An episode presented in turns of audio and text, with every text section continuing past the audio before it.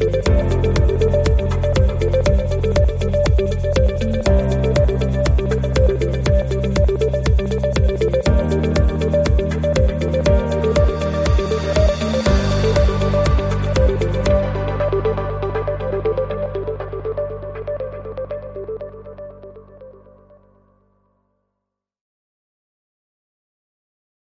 Muy buenas tardes, bienvenidos a una nueva emisión de Futuro Perfecto. Hoy, hoy vamos a hablar de uno de esos temas que uno, todos, eh, procuramos eh, evitar porque, porque no son cómodos, eh, pero a la vez son temas cruciales, son temas profundos, son temas importantes que en algún momento hay que abordar. Son temas, además, que nos ofrecen una luz especial sobre la existencia humana.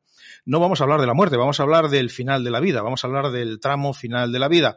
Vamos a hablar de, de, algo, yo siempre recuerdo al filósofo Xavier Zubiri que decía que en el nacimiento y en, y en el final de la vida es cuando el hombre eh, realmente se encuentra en soledad. En el final de la vida, sobre todo, con una conciencia profunda de que ese viaje, ese camino, hay que hacerlo en soledad. Y vamos a hablar eh, de todo esto con, con, con, un, con, una eminencia, con uno de los grandes de la medicina española. Eh, vamos a tocar, obviamente, el tema de la reciente ley de eutanasia que se ha tramitado con un congreso jibarizado por el estado de alarma, eh, sin debate y con muy poca, si no ninguna, consulta con los especialistas. Vamos a hablar con un doctor que es secretario de la Comisión Central de Deontología de la Organización Médica Colegial, que es además responsable de bioética de la Sociedad Española de Médicos Generales y de Familia. Esas dos posiciones vienen eh, avaladas y sustentadas por 25 años de experiencia como jefe de la unidad de cuidados paliativos del Hospital San Juan de Dios de Santurce, en Vizcaya, donde ahora dirige el instituto llamado Para Cuidar Mejor. Luego nos explicará qué es lo que hacen, eh, creado al amparo de ese hospital de San Juan de Dios. Doctor Jacinto Batiz, buenas tardes y bienvenido. Muy buenas tardes, muy buenas tardes. Bueno, en primer lugar, ¿cómo y por qué? Igualmente, igualmente. Es un placer contar, eh, contar con, eh, con, su conocimiento y con su experiencia. Eh, díganos, ¿cómo y por qué se hizo usted médico? Bueno, pues la, el tema es que yo a los 12 años ingresé en el seminario de, de la diócesis de Bilbao porque tenía ya mis instintos de, y mi ilusión de ayudar a los demás. Y había visto cómo los sacerdotes ayudaban a los demás en mi parroquia. Y eso me llevó al seminario. Y cuando ya en la edad ya de adolescente, ya cuando estamos estudiando primeros años de, filosofía, entonces eh, quisimos dar, eh, de alguna manera, a un grupo de seminaristas, quisimos dar un paso más. Eh, pensábamos que entonces estaba muy en boga el tema de las misiones, de, que tenían encomendadas a cada una de las diócesis. Nuestra diócesis tenía la, encomendada las misiones de los ríos y nos hacía mucha ilusión eh, cuando nos ordenáramos poder ir a, ayudar a las personas que tenían dificultades en esos países, ¿no? Pero queríamos llevar además eh, no solamente eh, la fe que teníamos que transmitir, sino queríamos también ser útiles con otras herramientas civiles, con otras profesiones. Y en este caso de seminaristas pensamos que por qué no estudiábamos a la vez que terminábamos los cursos en el seminario, compatibilizamos eh, con la carrera de medicina, que entonces se había establecido la Facultad de Medicina en el País Vasco. Pero ¿cuál fue nuestra sorpresa cuando lo planteamos esto al, al obispo correspondiente de la época? Pues nos dijo que no, que no podía autorizarnos a, a estudiar medicina. ¿eh? Entonces esto nos generó eh, una gran frustración y decidimos marcharnos del seminario y elegimos, yo elegí la medicina. Eh, elegimos, todos los que hemos decidido marcharnos para ser médicos, pues todos nos hicimos médicos. Pero eso no dejó de, de o no me hizo abandonar el espíritu y la fe, ¿no? En, transmitir también otros aspectos eh, humanitarios. Y además pienso que me vino muy bien estar en el seminario porque aprendí eh, aspectos eh, humanistas de, la relación con las personas, que me ha venido muy bien cuando he tenido que ejercer como médico, porque en la Facultad de Medicina fue la época en la que para acceder a medicina había que ir a través de ciencias. Claro, imagina, la dificultad para eh, encarnarse en una, en una carrera de ciencias cuando nuestra formación era de letras, puramente letras, ¿no? Pero nos ha venido muy bien. Y entonces fue cuando yo quise ser médico y bueno, y estoy encantado de haber sido médico y, y seguiría estando encantado si tuviera que elegir la profesión de ser médico. Muy bien, eh, uno decide ser médico, uno hace la carrera de médico, pero luego la carrera de médico tiene muchas especialidades y, usted un día decide especializarse en, en, paliativos. Y ahora viene otra vez la pregunta del cómo y del por qué. Sí, bueno, pues fue una cosa también circunstancial. Yo era médico de urgencias en mi hospital de San Juan de Dios, donde llevo más de 40 años trabajando allí, desde que salí de la facultad. Y en este momento el director del hospital me, dice, oye Jacinto, nos van a traer un paciente que está en el hospital eh, de Galdácano, un hospital de referencia de nuestro País Vasco, ahí en Vizcaya, que está en coma irreversible y entonces no tiene familia. Eh, claro, ya no tiene sentido, o por lo menos no quieren eh, ocupar una cama en esta situación y quieren trasladarle a otro centro que le puedan cuidar. Eh, San Juan de Dios, todos los hospitales de San Juan de Dios eh, siempre han tenido esta vocación de ayudar a aquellas personas más necesitadas. Y fue cuando a mí me encomendaron el decir, bueno, pues a ver si te encargas de cuidarle. Y fue cuando yo eh, me di cuenta de que cuidar a una persona en esa situación de coma irreversible, sabiendo que ya no se iba a recuperar más, también era importante y que también era una persona que tenía vida y que también había que cuidar esa vida porque además eh, era una persona que, necesitaba mucho más de los cuidados de los demás porque él no se los podía eh, eh, realizar a sí mismo. Y entonces fue cuando empecé a, bucear en el tema de los cuidados paliativos. Me formé y, bueno, hasta hoy fundamos una, unidad de cuidados paliativos y, nos especializamos un poco en atención a pacientes en, en situación de coma irreversible. Y bueno, poco a poco hasta 1993 cuando nació nuestra unidad de y hasta el día de hoy que es una unidad de referencia y, bueno pues que estoy muy orgulloso de, haber creado eh, esta unidad. ¿eh?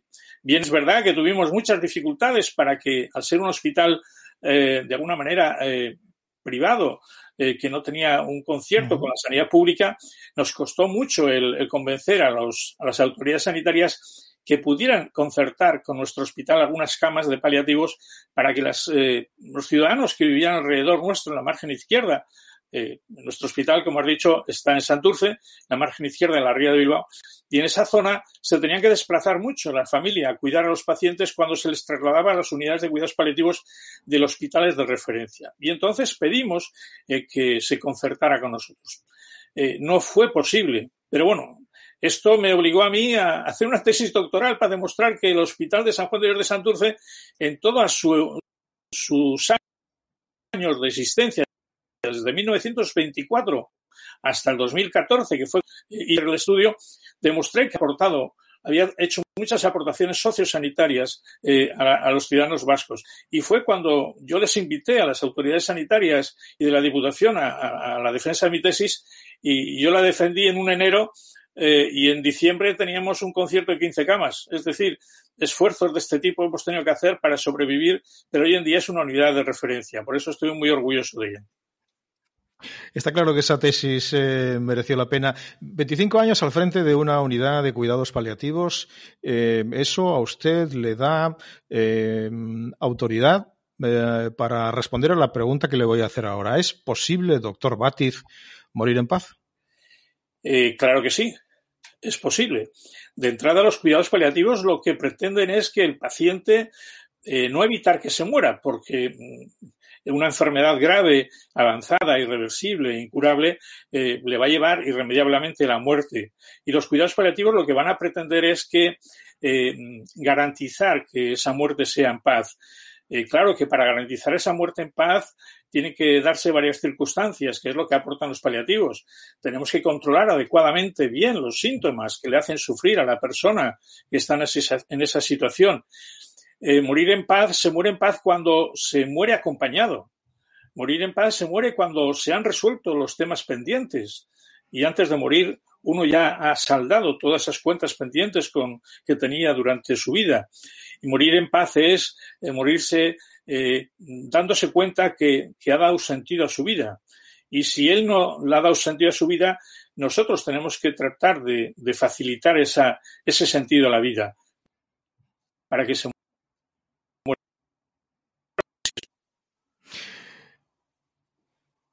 Doctor, eh, yo creo que me escucha, me oye bien. Eh, sí. Ha habido un momento que se nos ha congelado la imagen, pero ya estamos otra vez en, en, en situación eh, normal. Eh, explíquenos cuál es la diferencia entre cuidados paliativos y eutanasia.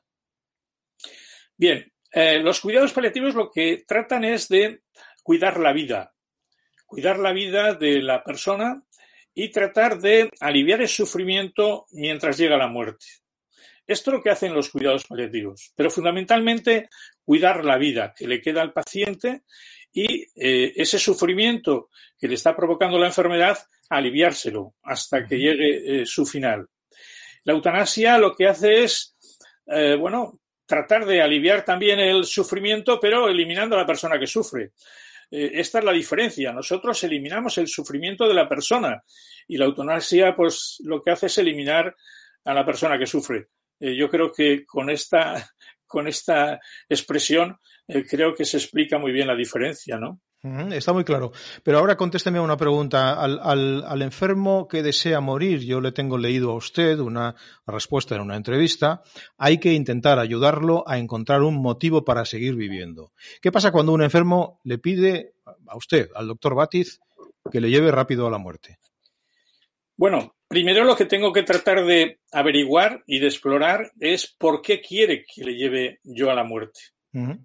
Y cuando eh, comprobamos que quiere que le llevemos a la muerte porque no, somos, no estamos siendo capaces de, de resolver su sufrimiento, de controlar sus síntomas, no, está, no estamos siendo capaces de darle un sentido para vivir, no estamos siendo capaces de acompañarle, eh, le estamos demostrando que él no nos interesa mucho eh, y que su familia tampoco, porque la ha dejado solo, entonces él, claro que quiere no seguir viviendo así.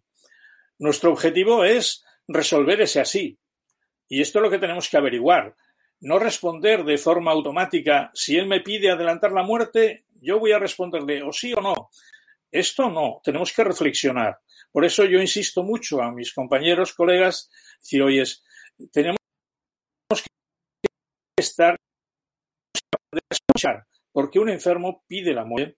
Para algunos es la solución, la muerte, porque está sufriendo tanto que lo que no quiere es seguir viviendo así. Pero si nosotros le podemos aliviar el sufrimiento, seguramente quiere aprovechar esos días sin sufrimiento para estar con su familia, esos pocos días que le quedan. Y esto lo comprobamos día a día, por supuesto que sí. ¿Y tiene algún caso de, de personas que después de pedirle que, que, acelere su tramo final han cambiado de idea? Sí, me acuerdo eh, de uno, siempre lo pongo como ejemplo porque a mí me dio una gran lección. Se llamaba Jesús, este era un hombre mayor que estaba eh, eh, con una enfermedad eh, ya grave y que sabía él mismo que iba a fallecer en breve. Eh, este era un hombre que era viudo, que había eh, trabajado mucho en la naval, en la empresa donde hacían barcos aquí en, el, en, la ría de Bilbao, y me decía, doctor, cuanto antes póngame algo para, para que yo deje de, estar aquí quiero que quiero morirme cuanto antes. Estoy siendo una carga para mis hijos y para mis nietos. Están todos los días, me vienen aquí a acompañar, a cuidar. Mis hijos han tenido que anular un gran viaje que tenían previsto eh, con sus mujeres. Eh, mis nietos no han podido dedicar tiempo para probar, eh, para estudiar para los exámenes. Los han tenido que anular. Yo quiero uh, acabar cuanto antes, dejarles tranquilos, que no sea una carga para ellos, para que puedan seguir haciendo lo que tengan que hacer. Y cuando eh, él nos dijo esto, en cuidados paliativos, claro, tenemos la, eh, diríamos, la, la, cualidad, de alguna manera, o la oportunidad de estar conociendo toda la biografía del paciente, no solamente la biología del paciente, sino la biografía. Y sabíamos que este paciente había trabajado en la naval, un hijo que era ingeniera de un minuto Y entonces, claro, cuando hablábamos con sus hijos y con sus nietos, nos explicaban que para los nietos era un abuelo estupendo porque cuando sus padres no podían atenderles, eh, el abuelo les ayudaba a hacer los deberes, les iba a recoger al colegio. Y los hijos nos decían que gracias al esfuerzo que había hecho trabajando su, su, padre, habían conseguido hacer una carrera y ser profesionales. Entonces esto se lo tuvimos que revertir a él y le dijimos, Jesús, mira, tus hijos están encantados de poderte acompañar y dedicarte todo el cariño, porque tú eh, les has ayudado mucho y te lo quieren agradecer. Y tus nietos también nos han dicho que eres muy buen abuelo y quieren agradecértelo de esta manera. Así que tenlo en cuenta. Jesús se quedó un ratito en silencio y cuando ya eh, nos íbamos a ir, nos dijo, doctor, ¿sabe lo que he pensado? Que quiero seguir viviendo y quiero seguir disfrutando del cariño de mis nietos. Mis nietos ya me han dicho que hay septiembre para aprobar. Mis hijos han dicho que el país donde pensaban ir, que seguramente no va a desaparecer del mapa. Así que voy a seguir viviendo. Cuídeme, que quiero seguir disfrutando de su cariño. Esta fue la, se repite mucho de este enfermo. se, repite, mucho. Sí, sí, Nietzsche, decía que el que tiene un porqué para vivir soporta casi cualquier cómo. Este es el argumento que nosotros empleamos para poder eh, ayudar a, que muchas personas eh, puedan tener un sentido en la vida. Se repite mucho, doctor Batis, la expresión muerte digna, pero yo no sé si habría que hablar más bien de la dignidad de las personas ante la muerte. Hombre, claro, eh, a mí no me gusta eh, la denominación de muerte digna, porque la muerte de entrada es un, es un acto. Yo creo que lo que tenemos que conseguir es que sea digno todo ese proceso de morir. La vida que le queda al enfermo es la que tenemos que conseguir que sea digna. Pero cuando hablamos de la dignidad, tenemos que tener en cuenta, sobre todo cuando estamos ante el enfermo, que esa dignidad no es la que nosotros pensamos que puede ser la dignidad adecuada. Tenemos que explorar al paciente para saber cuál es, y tiene que haber un diálogo con el paciente, cuál es para él su dignidad, porque nosotros tenemos que ayudarle a darle la dignidad que él desea. Y esto, en ese diálogo y en esa relación médico-paciente, durante esos momentos difíciles, en ese tránsito que está en el umbral del final de la vida, eh, de la salida de la vida, nosotros francamente tenemos muchas oportunidades de hablar de estas cosas con el enfermo. Y esto nos da también eh, herramientas para poder abordar lo que él necesite. Eh, por eso digo yo que lo importante es humanizar el proceso de morir. Darle una a eso de morir o a que le queda al enfermo. Hay que conseguir vida, que algunos pensarían, ¿y por qué no? Eh, lo que tenemos que hacer es ensanchar la vida, ¿no? Ensanchar el tiempo que le quede, porque alargar seguramente eh, podríamos tener la satisfacción de que hemos conseguido que viva más tiempo, pero seguramente con unas condiciones de vida no adecuadas. Me gusta esa expresión de, ensanchar la vida. Eh, mire, vamos a entrar en, un terreno, en un terreno legal y en un terreno de, actualidad, porque eh, tenemos esa ley de eutanasia tramitada en el Congreso em, de, modo urgente, eh, con un Congreso en estado de alarma, sin debate. ¿A usted qué opinión le merece ese texto legal y, sobre todo, qué aspectos cree usted que se deberían cambiar o que usted cambiaría? Hombre, a mí me parece un texto confuso, ¿no? Un texto confuso porque además, eh, de entrada, me llama mucho la atención que, por un lado, dicen, recoge la ley que va a haber un año de formación para que los profesionales puedan conocer toda la estructura burocrática y conocer los métodos de cómo realizar este acto, ¿no? De, de adelantar la muerte. Y sin embargo, por otro lado, dicen que se va a poner en funcionamiento y va, y va ya a tener efecto eh, a partir de los tres meses de su publicación. Ah, esto me parece una incoherencia total, ¿no? O sea que vamos a ponerla en práctica sin estar formados para ello. Esto me parece una gran eh, incoherencia, por un lado. Segundo, creo que llamar muerte natural a, una muerte que la hemos provocado, esto tampoco los médicos eh, tenemos, eh, eh, no lo podemos aceptar, porque de alguna manera estamos incumpliendo nuestro, nuestro quehacer médico. Tenemos que certificar por qué ha muerto el paciente. No podemos decir que es de forma natural. Le hemos provocado nosotros la muerte. Por eso digo que estas serían algunas de las, de las situaciones en las que eh, creemos que es muy complicada esta ley. Y segundo, y, tercero, eh, esta ley va a sobrecargar mucho a la atención primaria, a los profesionales de atención primaria. Van a tener que atender al enfermo según dice la ley, forma que es administrándoles eh, la medicación para que el propio paciente la autoadministre, es decir, el suicidio médicamente asistido que se llama, el profesional sanitario tiene que estar acompañando al enfermo una vez que le da la medicación y acompañarle hasta que fallezca. En este momento, la medicación, eh, los médicos, de, eh, los médicos, los profesionales de atención primaria no tienen tiempo para atender a los enfermos en domicilio. Eh, no lo, o lo que ha ocurrido en la pandemia, ¿no? Y está ocurriendo. Eh, la atención primaria está sobrecargada. En este momento le van a sobrecargar eh, a los médicos, a los profesionales sanitarios en esta función. Si tenemos que administrar directamente nosotros la muerte, la eutanasia, llamada eutanasia, exactamente igual. Tenemos que administrarla, pero tenemos que estar ahí hasta que fallezca. Todo esto genera, va a generar también un gran problema porque cuando nos dedicamos a paliativos y tenemos que administrar la sedación paliativa, que es dormir al enfermo, disminuir la conciencia para que lo que ocurra tenga que ocurrir, pero sin que nosotros lo hayamos provocado. Lo único que hemos hecho ha sido desconectar la conciencia, eso se llama la sedación paliativa, es decir, como cualquiera de los eh, televidentes ahora estuvieran, eh, han recibido una sedación para hacer una extracción dentaria importante, una gastroscopia, eh, cuando terminan, preguntan a ver cuándo empieza el médico a hacerlo porque no se han enterado de nada. La sedación es eso, disminuir la conciencia para que la percepción de sufrimiento no la perciba. Bueno, pues cuando iniciamos esa sedación, eh, los profesionales tenemos una gran sensación eh, de, no sé, de, emoción, ¿no? Porque estamos eh, disminuyendo. Antropológicamente es una decisión muy complicada, ¿no? Para el paciente y para los que estamos con él. Es ya disminuir la conciencia del enfermo, es dormirle y esto, francamente, genera una gran frustración.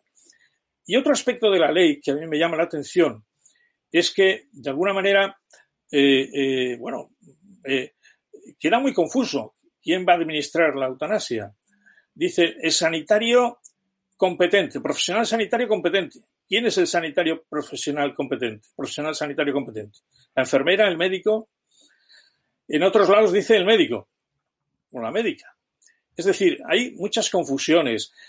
Permítame que dé mi opinión que ya sé que no va a ser políticamente correcta, pero estoy para opinar desde, desde una experiencia muy larga atendiendo y ayudando al paciente a que no sufra, que cuando hacen una ley y que la hacen con una urgencia eh, eh, excesiva, yo siempre he dicho que hay, ha habido dos, dos velocidades eh, de, de, leyes.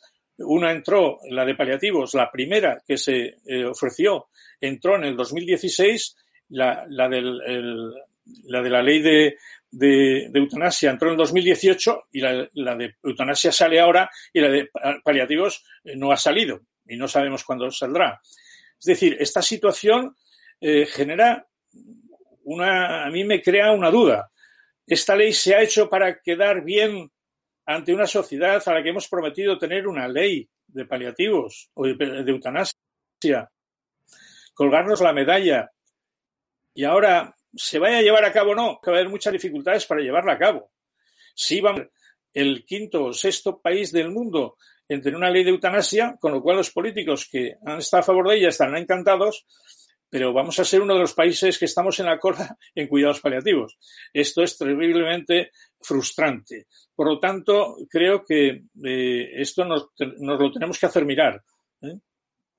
Eh, luego hablamos de, ese, de, esa descompensación o de ese ritmo diferente, pero a mí me interesa preguntarle en este punto si en la elaboración de esta ley tan rápida y urgente ha habido algún proceso de consulta a ustedes los especialistas, a usted como experto en bioética, como miembro destacado de comisiones y de organismos que se encargan eh, de, de velar la ética de la medicina.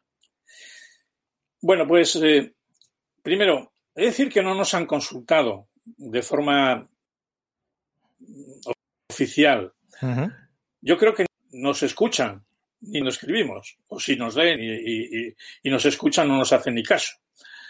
Eh, pero, por decir la verdad, eh, en la Organización Médica Colegial hay un grupo, de un observatorio, que es Atención Médica al Final de la Vida, que la lidera el doctor Marcos Gómez Sancho, un gran líder en cuidados paliativos a nivel nacional e internacional.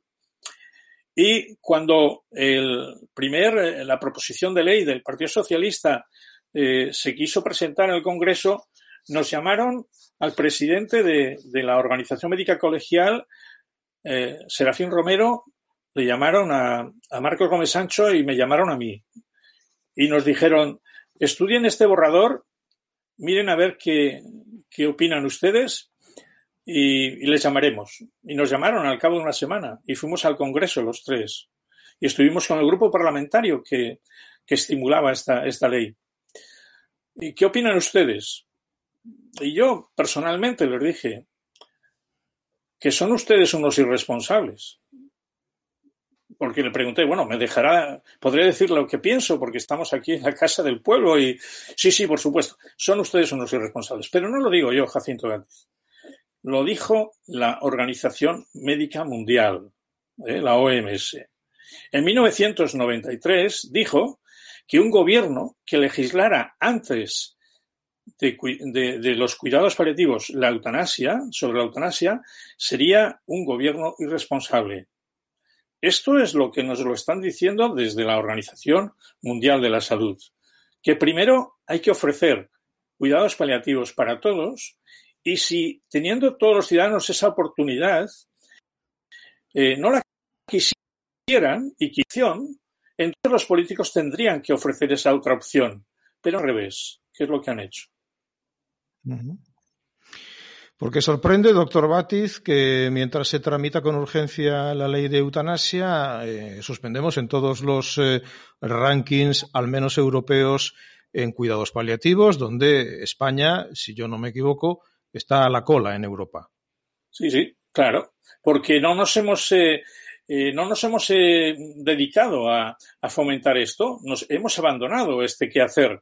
Y de entrada, para hacernos una idea, tenemos solamente nueve comunidades autónomas que tienen leyes autonómicas sobre cuidados paliativos. Hay ocho comunidades autonómicas que no la tienen. claro, las ah, comunidades autónomas, como empezó la, de Andalucía, y luego han seguido todas incluso la, nuestra del País Vasco, es porque carecíamos de una ley nacional y había que hacer algo, había que poner sobre negro, sobre, eh, negro sobre blanco, había que poner eh, lo que habíamos detectado como necesidades importantes al final de la vida, eh, transformarlas en un derecho para que los ciudadanos las pudieran exigir, porque todos sabemos que si no están transformadas en un derecho no se va a poder exigir. y entonces se hicieron leyes autonómicas. Pero siguen ahí. Seguimos sin una ley nacional y estamos con una ley eh, autonómica en nueve comunidades autónomas. Por lo tanto, mm, no hay eh, eh, igualdad para los ciudadanos. Va a haber igualdad en cuanto a la opción a, solicitar la eutanasia, pero no para solicitar los cuidados paliativos. Hay más de 80.000 personas que cada año no tienen acceso a los cuidados paliativos. Y es muy distinto eh, morirse en una comunidad autónoma que no tenga cuidados paliativos que en otra que tenga cuidados paliativos. Porque existe diferencia, claro que sí. Va a depender en la unidad, en la comunidad autónoma que no haya cuidados paliativos, va a depender de, esa, de ese compromiso deontológico que tiene el médico de atender bien al final de la vida. Claro que sí, los médicos tenemos un compromiso deontológico, nos lo dice el capítulo 7 de nuestro actual Código de Deontología Médica. Y, y eso supone que no vamos a hacer sufrir a un paciente eh, sin controlarle adecuadamente los síntomas. Y tenemos que poner una dosis mayor de, morfina para aliviar el eso se muriera antes. Esto no es una forma de eutanasia, es un efecto. Y si tenemos que limitar al terapéutico porque ya es inútil ese tratamiento en esa fase terminal de la vida, esto no es tampoco ninguna eutanasia. Y si tenemos que disminuir la conciencia del paciente porque a pesar de todo lo anterior sigue sufriendo, esto tampoco es ninguna eutanasia, salvo que la intención de la sedación fuera si lo hacemos desde una clínica adecuada, adecuadas, será una buena práctica médica. Por lo tanto, va a depender de, esa, de ese compromiso deontológico, pero no va a estar arropado por una ley. Esta es la diferencia. Suspendemos en cuidados paliativos y creo que suspendemos mucho más en cuidados paliativos a domicilio, que se han convertido en una especie de privilegio para quien se lo pueda pagar, con lo importante que es eh, em, encontrarse en un entorno eh, familiar y bien acompañado por la familia. Pero yo añadiría más, y con todo lo que ahorran esos cuidados en domicilio, porque esto está evitando que ese paciente, cuando llega el, domingo, eh, la familia lo traslade a un hospital, a un servicio de urgencias, porque el lunes eh, los cuidadores tienen que ir a trabajar. ¿Y cómo le van a dejar solo? Y entonces lo mandan a, un hospital. Y eso supone unos gastos eh, multiplicados, ¿no? Porque no es lo mismo atender a un paciente en el domicilio con un equipo que sabe cuáles son los cuidados que necesita un paciente en fase terminal que no son eh, sofisticados, sino solamente de control de síntomas, que en el momento que llegue por un servicio de urgencias van a hacerle todo lo que está protocolizado un escáner, de analíticas, etcétera, con lo cual un gasto para devolverlo otra vez y diciendo que no hay nada que hacer. Eh, yo creo que, potenciar una asistencia en atención primaria, formar a los profesionales de atención primaria para que sean capaces de atender bien eh, en domicilio y no sean remitidos eh, a, a hospitales, eh, incluso en las propias residencias también se pueden atender bien en cuidados paliativos si, si los profesionales están formados. Esto va a ahorrar dinero. ¿eh? Pero claro, esto supone, en la visión, eh, diríamos, eh, macroeconómica de los políticos, ven que esto no está dentro de sus cuatro años de, plazo y dicen, no, esto no, esto nos va a hacer gastar mucho dinero y no vamos a ver los resultados. Esto no nos interesa. Bueno, pues esto es como cuando nos vamos a comprar algo de, que es caro, pero sabemos que va a durar mucho más que si nos compramos algo que es barato que va a durar menos. Aquí va a pasar igual. Eh, vamos a hacer algo muy rápido eh, que va a ser eh, poner una inyección para que el que nos diga que ya no quiere seguir viviendo, no vamos a preguntar por qué, vamos a pensar que es su, su, su autonomía, pero una autonomía condicionada porque resulta que se siente una carga porque ve que su familia no tiene medios para poderle ayudar, porque no tiene una casa adecuada para que le puedan cuidar y esto le va a obligar de forma, de, eh, eh, diríamos, clara, el forzar, oiga, mire, eh, ayúdeme a, acabar porque le estoy siendo una carga a mi familia, como el caso de Jesús que les he contado, ¿no? O sea que usted, doctor Bati, sospecha que en, en, los criterios que, con los que se ha redactado esa, esa ley eh, han pesado eh, razones ideológicas y también razones económicas. Bueno, yo no me podría decir que sean razones económicas puramente, pero si son, eh, porque yo creo que a veces ni siquiera lo han pensado. O sea, yo creo que es corteza, corteza intelectual, ¿no? O, intelectualidad escasa, ¿no? A la hora de ver con sentido común. lo de ideológico creo que sí, claro, está clarísimo, ¿no? O sea, está claro que si nos ponemos a pensar y solamente hay que hacer un ejercicio de reflexión, si en vez de estar unos hubiesen estado otros, seguramente no tendríamos una ley. Con lo cual, eh, ¿esto qué quiere decir? Que no es una demanda, no es una demanda eh, social eh, fundamental, porque si no estaríamos todos de acuerdo. Así argumenta que es una demanda social. Pero dígame usted si es una demanda social, ¿cuántos países hay en el mundo? ¿200 y pico? ¿400? No lo sé. Pero somos seis países los que en este momento tenemos una ley aprobada. Demanda ni europea ni ¿eh? Solamente que se argumenta para poder que nosotros vamos a hacer algo que, no ha hecho nadie, ¿no? Eh, la demanda social, doctor Baci, se puede medir eh, quizá con números pensando en, en, qué porcentaje de, enfermos de cuidados paliativos le han pedido a usted en, sus años de carrera que les acelerara la muerte. Pues eh, dos.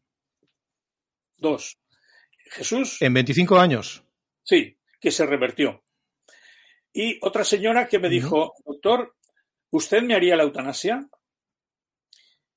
Y claro, yo en vez de contestar sí o no, contesté un poco como, los gallegos, ¿no? Eh, ¿Por qué quieres que yo te hiciera la eutanasia. No, no, eh, yo es que no quiero sufrir. Vale, pues yo me comprometo a que tú no sufras. Y luego le tenía que demostrar que no iba a sufrir. Y cuando vio que todo lo que hacíamos eh, le permitió vivir sin sufrir, esto ya no volvió a plantear nunca más. Y además, además hay estudios de dos profesionales de nuestro país, de Xavier Gómez Batiste en Cataluña y Marcos Gómez Sancho, el que he citado antes, que en trabajos eh, que hicieron hace unos años, que eh, los pacientes que están ingresados en unidades de cuidados paliativos eh, y que son atendidos con profesionales bien formados, el, el, porcentaje de petición de eutanasia es el 0,6%. Con lo cual, eh, solamente tenemos que hacer números para decir, oiga, hagamos unidades de cuidados paliativos. Que yo no digo que tengamos que tener unidades de cuidados paliativos en todos los centros hospitalarios. Tenemos que tener actitudes de paliativos todos los profesionales que atendemos a las personas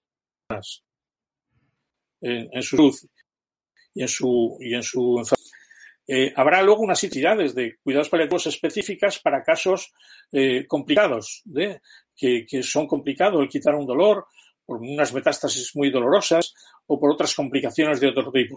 Pero francamente, yo creo que con actitudes paliativistas de que los médicos y profesionales sanitarios tuviéramos ese acercamiento humano, tenemos en este momento una medicina muy tecnificada, pero muy deshumanizada. Y seguramente lo que tenemos que hacer es tratar de equilibrar un poco esa, ese desequilibrio, ¿no?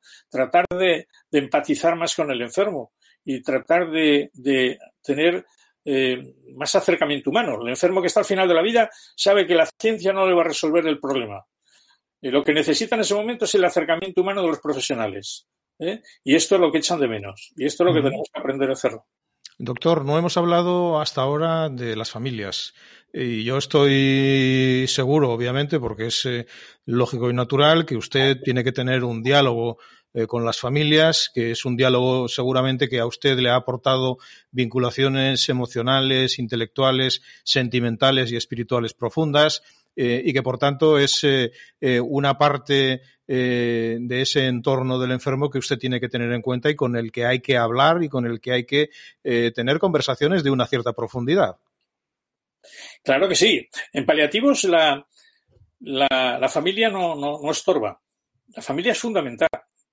La familia, el enfermo y el equipo asistencial es el triángulo necesario para hacerlo bien. Si yo fuera cirujano, a mí la familia en el quirófano me, estorbaría porque no me deja trabajar. Pero en paliativos, la familia en la habitación del enfermo me ayuda. Y, nunca le decimos salga usted que voy a entrar yo, salvo que el enfermo quiera que salga la familia, porque nos quiere contar algo a nosotros. Pero la familia es la parte fundamental. Si el enfermo está mirando eh, a la familia, si le ve preocupada, si le ve que sufre, el enfermo sufre. Si nosotros atendemos bien a la familia, le procuramos dar aquello que necesite para cuidarle bien al enfermo, el enfermo también estará satisfecho. Por lo tanto, la familia es fundamental. Y ya no digo durante el proceso de enfermedad, sino durante eh, la pérdida del paciente, que nosotros también tenemos que dedicarnos a cuidar a la familia que le hace, eh, le provoca tanta pena y todo dolor. Eh, es un trabajo que tenemos que hacer. Y en los enfermos de, que están en coma, en los enfermos que están en coma, que las familias han perdido, eh, van a perder doblemente en dos, en dos momentos al enfermo. Cuando se ha desconectado y está en coma y es irreversible y que le están cuidando, y después cuando fallece del todo. A esas familias hay que cuidarlas extraordinariamente porque están con su hijo, con su familiar, pectado, y que para ellos, aunque está, con él. Y esto es muy importante, ¿no? Acompañarle. Por eso el acompañamiento a la familia es fundamental.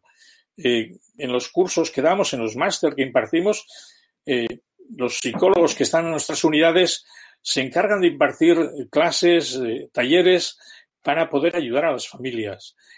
Tanto es así que, que los cuidadores son una parte fundamental y los cuidadores me refiero familiares, no, no profesionales. Eh, tengo tres preguntas más. La primera es muy personal. Eh, la primera se refiere a, cómo gestiona usted, el doctor Jacinto Batiz, eh, eh, toda la carga mm, de sufrimiento y de dolor, obviamente, eh, que a usted le acompaña, le ha acompañado en su vida profesional. ¿Qué, pasa en, la mente, en, la psicología y en la gestión de la vida de un médico de cuidados paliativos cuando cuelga la bata y se va a su casa? Pues aquí hay un factor muy importante que es la familia del profesional. Uh -huh. Y yo tengo la suerte de tener una familia que, que, bueno, pues ha vivido conmigo toda esta situación. Y, y bueno, de entrada, bueno, tengo una, una hija que es, es, médico, tengo un hijo que es chef, cocinero, mm. y tengo una hija que es psicóloga. Pero los tres, en sus actividades, en sus profesiones, han sabido eh, asumir eh, esta, esta actividad mía y han comprendido eh, mis preocupaciones y me han apoyado.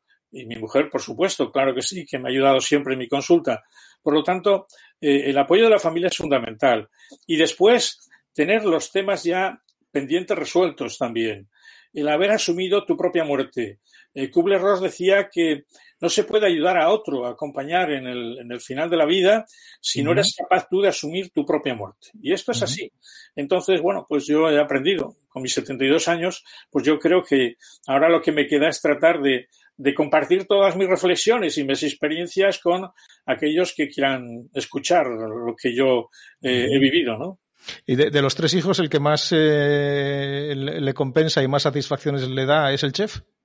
Eh, no, son los tres.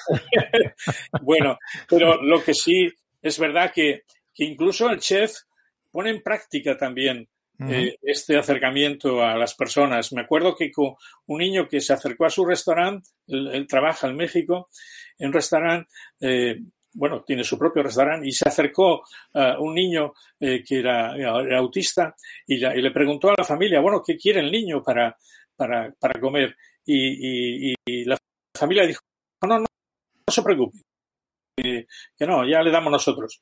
Y no todo lo que hizo fue esa cocina y un payaso que yo les había dibujado siempre de pequeño. Entonces él hizo un plato con arroz, unas croquetas, eh, tomate y dibujó un payaso. ¿eh? Y todo con, unas, con una consistencia para que no se manchara al cogerlo con la mano. Y cuando puso el plato en la mesa, el niño sonrió y empezó a comerlo con las manos y se comió todo el plato. Con lo cual, es adaptarse un poquitín a, a todo aquello que se ha aprendido, ¿no? Es una gran satisfacción que se aplique en todos los aspectos. ¿eh? Eh, también le, leía usted en una ocasión que el, médico de paliativos eh, eh, tiene que ser un médico que acaricia, por eso le quiero preguntar ahora que nos explique a qué se dedica ese instituto que usted dirige y que, tiene como nombre y como función fundamental el de cuidar mejor.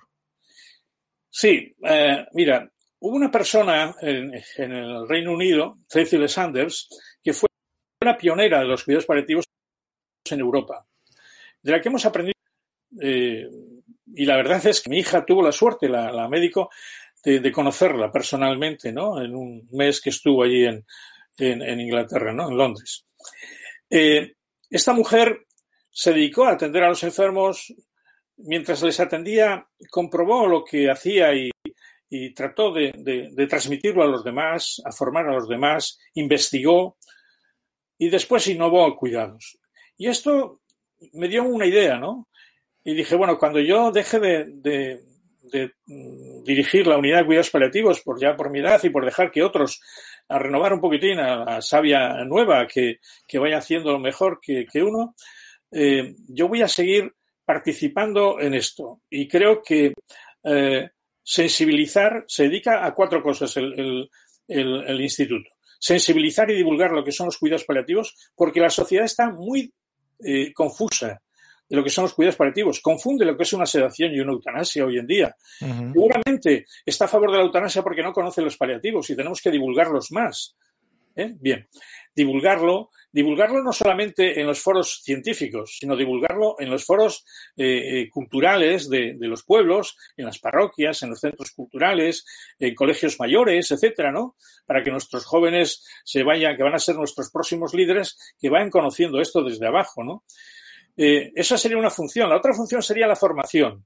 la formación de profesionales, concursos, eh, participando como profesores y como, eh, como eh, también asesores y, miembros de comisiones académicas en máster en varias universidades, también participando en cursos para cuidadores, para poder ayudar a que estén mejor formados después de todo lo que hemos haciendo, hemos averiguado cosas, hemos comprobado que esto se puede hacer de esta manera y mejora. Esto ponerlo en valor y tratar de compartirlo y contrastarlo con otros para poder innovar al final y hacerlo mejor. Esto es un poco lo que se dedica el, instituto para cuidar mejor que yo dirijo. Y de verdad que la satisfacción es muy grande porque ves que eh, tiene una continuidad mientras mis compañeros están dando el callo todo el día ahí con el enfermo a la cabecera de la cama, yo estoy ahora hablando aquí, divulgando lo que son los paliativos y escribiendo un artículo para una revista que me ha pedido o eh, tratando de ayudar a, dirigir una tesis doctoral sobre la comunicación en el enfermo terminal, ¿no? Con lo cual, esto al final nos ayuda a, ver que la musicoterapia es un buen tratamiento al final de la vida y esto es una innovación de cuidados también. Y lo que decías de las caricias, pues hombre, yo creo que cuidar con caricias es una realidad. Lo que pasa es que en esta época de la pandemia esto se nos ha frustrado, ¿no? ¿Cómo ha sido? ¿Cómo ha sido trabajar en paliativos durante la época, durante la época más dura de la pandemia? Pues ha sido difícil. Ha sido difícil porque una de las características de los cuidados paliativos es ese, es ese acercamiento humano, el profesional. Y en este caso, y de las familias. Y en este caso ha habido que eh, eh, anular esa, esa relación familiar, incluso limitar también la relación cercana del profesional que ha estado enfundado en sus, en sus trajes ¿eh? de protección y que había que ponerse una fotografía en, el, en, la, en la pechera para que reconocieran quiénes éramos. ¿no? Y esto era muy importante, pero había muchos familiares que no podían estar con sus seres queridos en el hospital, incluso decidían llevárselo a sus casas. ¿eh? O sea, fíjate que, fijaros qué tremendo es esto, ¿no? Se ha vivido una situación eh, muy, muy terrible. hemos estado muy cerca de la muerte y muy lejos de las familias. Eh, el enfermo se ha estado muriendo muy cerca de la muerte, pero solo. Las familias han estado viendo cómo su familiar se moría estaba enfermo, no le podía acompañar, se moría y no se podía después despedir de él. Y los profesionales nos encontrábamos que estábamos luchando contra la muerte, contra esa enfermedad y contra la muerte, bien lejos de nuestras familias porque queríamos volver para contaminar a nuestras familias. Esto ha sido horrible y sigue siendo horrible, claro. Por eso esperemos que se investigue algo para ver cómo podemos seguir manteniendo esa, ese contacto personal con, las personas que tanto lo necesitan ¿eh? Eh, y, lo podemos hacer sin riesgos. Esto sería un reto de la investigación futura. Doctor Jacinto Batis, eh, gracias infinitas por acercarse a Futuro Perfecto y, abordar esta, esta, conversación. Gracias también por su labor divulgadora. Le seguimos a través de las redes, también en sus colaboraciones periódicas en el Correo, el, periódico del Grupo Vocento en el País Vasco. Y un saludo desde Madrid. Eh, ha sido una conversación tremendamente enriquecedora y esclarecedora y le agradecemos, insisto, su, su labor profesional durante tanto tiempo y su labor de divulgación. Pues muchas gracias, Alfredo, desde Bilbao. Y yo también os agradezco mucho que os hagáis eco de, de todo esto, porque esto va a ayudar a que los ciudadanos conozcan mejor eh, que, hay profesionales que les vamos a poder ayudar en ese tramo tan complicado que es el final de la vida, al que eh, la estadística no se va a equivocar. El 100% vamos a llegar de un momento a otro. Muchas gracias. Gracias, doctor Batiz. Hasta siempre. Y a ustedes eh, les esperamos en la próxima emisión de Futuro Perfecto, que será el martes de la semana que viene, día 30, si no me equivoco.